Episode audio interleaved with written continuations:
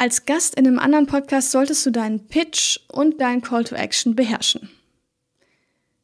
Nichts ist ja schlimmer, wenn du die Chance für ein richtig tolles, wertvolles Podcast-Interview bekommst und nicht kurz und knapp formulieren kannst, wer du bist, was dein Business ist und für welche Probleme du Lösungen anbietest. Das Podcast-Interview hören ja auch potenzielle Kundinnen von dir oder KooperationspartnerInnen und sie sollten eben auf Anhieb wissen, was sie von dir erwarten können und was auch nicht. Daher gebe ich dir jetzt mal zwei Tipps mit. Du solltest dich in deinem Pitch wirklich kurz fassen und das Wichtigste auf den Punkt bringen. Nimm da gerne auch Haltung ein. Zeig also auf, wofür du stehst und wovon du dich auch abgrenzt.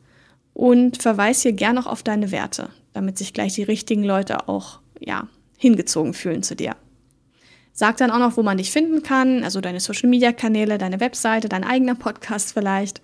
Und mein zweiter Bonustipp ist, dass du immer eben auch einen Call to Action parat haben solltest, ja, um deinen HörerInnen einfach zu sagen, was der nächste Schritt für sie sein kann. Dass sie zum Beispiel in dein kostenfreies Webinar kommen oder dass sie, ja, sich zum Beispiel bei dir in dein Newsletter eintragen.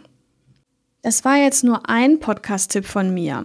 Wenn du mehr von diesen Tipps gerne haben möchtest zum Podcasten, dann werde jetzt kostenfrei Mitglied im Podcast Liebe Club. Trag dich dafür einfach mit deiner E-Mail-Adresse ein und du bekommst dann regelmäßig Podcast-Ressourcen, Inspirationen, Tipps und vieles mehr direkt in dein E-Mail-Postfach.